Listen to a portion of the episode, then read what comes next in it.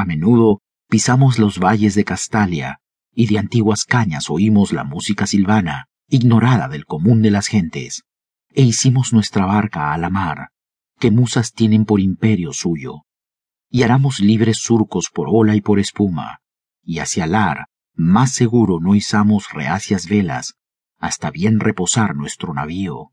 De tales despojados tesoros algo queda, la pasión de Sordelo y el verso de miel del joven Edimión, altivo Tamerlán, portando sus jades tan cuidados y más aún las siete visiones del Florentino y de Milton Severo, solemnes armonías.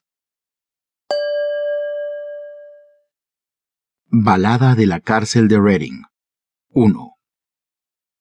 Ya no vestía su casaca escarlata, porque rojos son la sangre y el vino, y sangre y vino había en sus manos cuando lo sorprendieron con la muerta, la pobre muerta a la que había amado y a la que asesinó en su lecho. Entre los reos caminaba con un mísero uniforme gris y una gorrilla en la cabeza. Parecía andar ligero y alegre, pero nunca vi un hombre que mirara con tanta avidez la luz del día. Nunca vi un hombre que mirara con ojos tan ávidos ese pequeño toldo azul al que los presos llaman cielo, y cada nube que pasaba con sus velas de plata. Yo, con otras almas en pena, caminaba en otro corro y me preguntaba si aquel hombre habría hecho algo grande o algo pequeño, cuando una voz susurró a mis espaldas. A ese tipo lo van a colgar. Santo Cristo.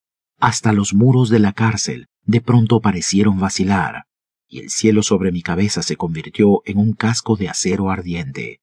Y, aunque yo también era un alma en pena, mi pena no podía sentirla.